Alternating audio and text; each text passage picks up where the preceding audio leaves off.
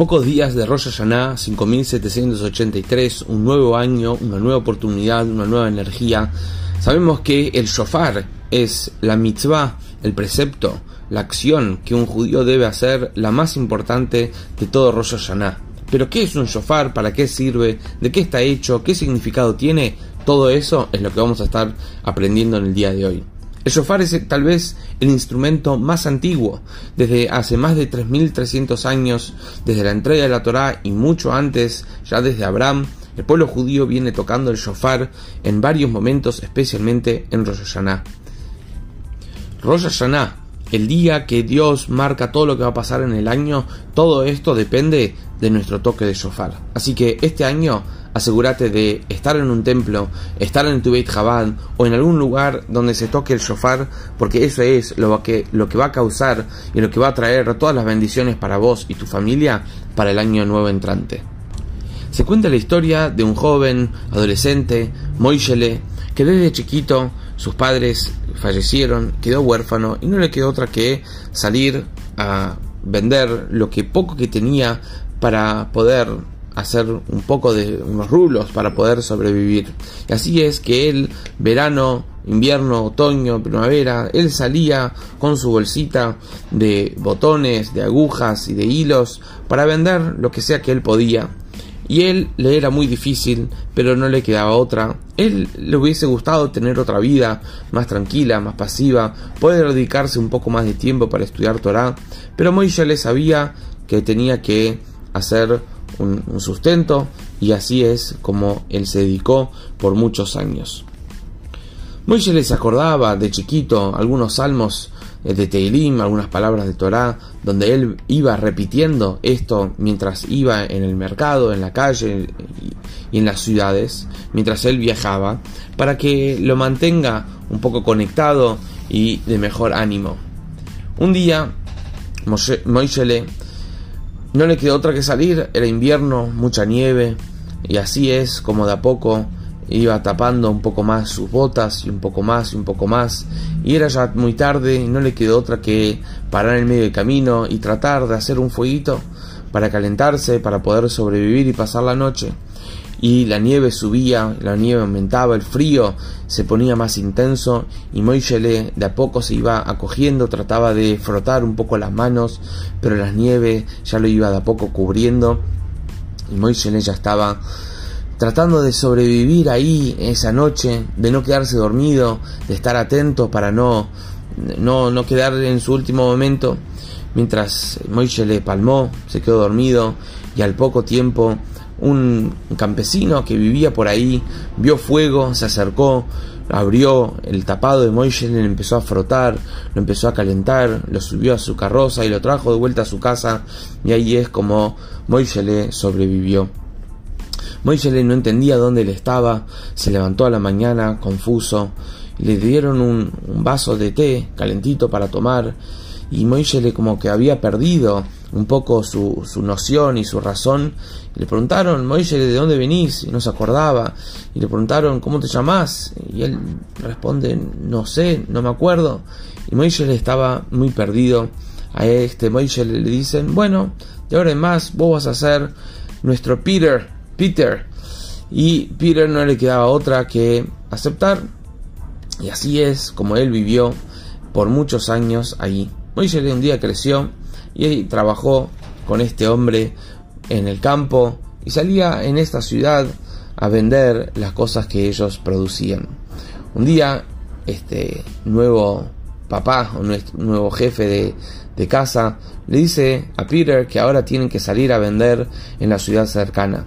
Cuando se acercan a la ciudad, ven que la ciudad está vacía y nadie entendía nada, ellos no entendían, se miraban por qué está vacía y pasan, caminan un poco más y dicen, ah, hoy debe ser un día festivo para los judíos.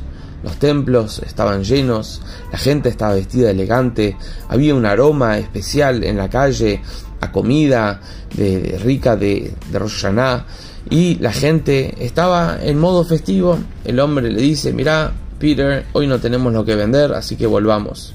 Peter le dice, déjame ver un poquito más esto. Y así es como quedaron a encontrarse a la noche, pero Moisés, eh, Peter sale a caminar y conoce, entra un templo y él como que empieza a escuchar voces familiares, empieza a escuchar sonidos familiares, empieza a escuchar que están rezando y se acuerda de lo que él hacía de chiquito.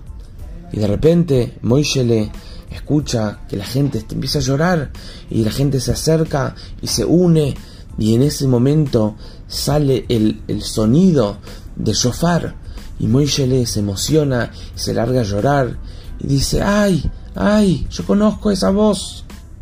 Internamente él escucha una voz diciéndole, Moishe, vos también sos judío, Moishe, vos también sos parte de esto. Y Moishe le dice, Dios, por favor, perdoname, hace tanto que no estoy con vos, quiero volver, este Rosh yo me vuelvo a conectar.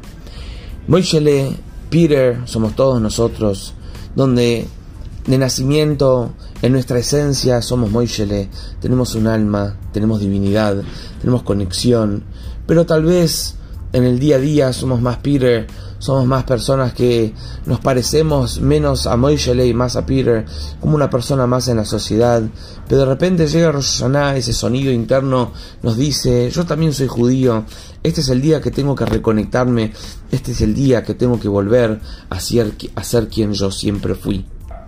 Por eso el shofar representa, es un sonido seco, no es una, no es una palabra, no es una expresión, es todos igual, ya que el shofar representa el llanto, la expresión más pura de todos los judíos que somos, en nuestra esencia somos todos iguales.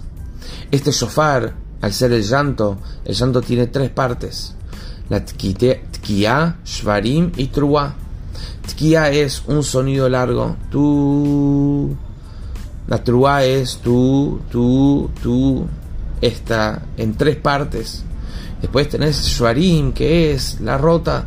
Ahí ya es cuando el judío está totalmente quebrantado de su situación y es tú, tú, tú, tú, tú, tú, tú, tú, tú, tú, tú, tú, donde trasciende todo expresión y trasciende cualquier cosa y uno vuelve a conectarse con quien uno es. El shofar representa todas esas lágrimas que uno saca de sí por todos sus problemas y sus desafíos y sus eh, momentos donde Dios nos prueba a nosotros y uno en Rosh Hashanah dice Dios, ya lloramos suficiente, ya sufrimos suficiente. El shofar debe ser hecho de un cuerno de un animal, mejor que sea de un carnero, ya que Abraham, cuando Dios le dijo que sacrifique a su hijo Isaac, cuando lo estaba por hacer, Dios le dice, muy bien, pasaste el desafío, ahora ves ahí al carnero que está ahí, tráelo como ofrenda en vez de tu hijo. Y ese carnero nosotros lo tocamos en shofar, ese shofar en, en Rosh para recordarle a Dios, Dios, ya pasamos suficientes desafíos, ya nuestros padres hicieron todo lo que tenían que hacer para sobrevivir este momento y llegar a lo que nosotros estamos viviendo hoy.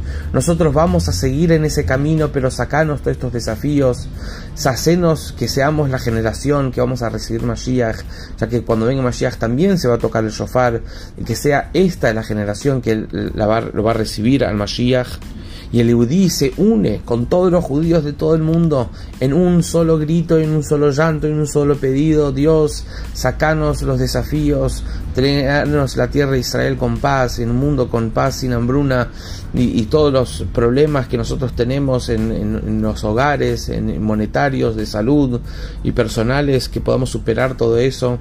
Dios, nosotros este año vamos a seguir en el camino que nosotros y nuestros antepasados aclararon y apavimentaron para nosotros y este es el llanto que el Yehudí trasciende cualquier cosa y dice Dios acá estoy. Acá estoy. Acá estoy a pesar de que esto durante todo el año no estuve tan presente o podría estar más presente. Eso es Rosh Hashanah. Cuando nosotros en el templo o en cualquier parte eh, a veces se, toca el shofar en, en la vía pública en las plazas asegúrate que este año shofar no falte y que puedas escucharlo en cualquier momento del día, ya que Shofar se puede escuchar en cualquier momento del día de Rosh Hashanah, ambos días de Rosh Hashanah, y este año seguro vamos a ser meritorios de todas las bendiciones materiales, espirituales, en todos los aspectos, de una manera abundante, que tengamos un Shana va un Metuká en todo sentido, para nosotros y para todo a Israel y para toda la humanidad.